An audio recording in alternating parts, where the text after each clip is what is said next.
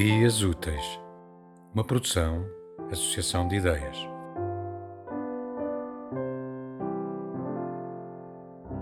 O Cidadão Desconhecido, de Hugh Auden. Segundo apurou o Instituto de Estatística, contra ele nunca existiu qualquer queixa oficial. E todos os relatórios sobre a sua conduta confirmam, no moderno sentido de uma palavra velha, ele era um santo pois em tudo o que fez serviu a grande comunidade. Com exceção da guerra e até ao dia da reforma, trabalhou numa fábrica e nunca foi despedido. Sempre satisfez os seus patrões, máquinas fraude ilimitada mas não eram fura-greves, nem tinha opiniões estranhas, pois o sindicato informa que sempre pagou as cotas e o seu sindicato tem a nossa confiança.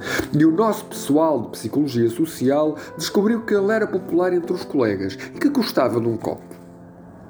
A imprensa não duvida de que comprava um jornal por dia e que as reações à publicidade eram 100% normais. Apólices, tiradas ao seu nome, provam que tinha todos os seguros e o boletim de saúde mostra que teve uma vez no hospital e saiu curado. Tanto o gabinete de estudo dos produtores como o da qualidade de vida declaram que estava plenamente sensibilizado para as vantagens da compra a prestações.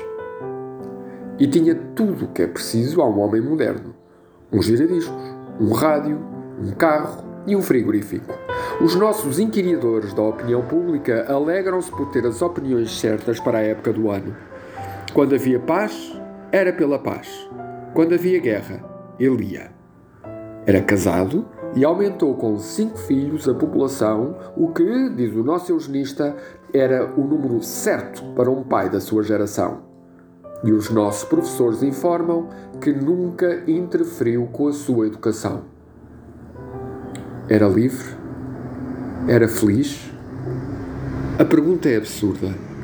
Se algo estivesse errado, com certeza teríamos sabido.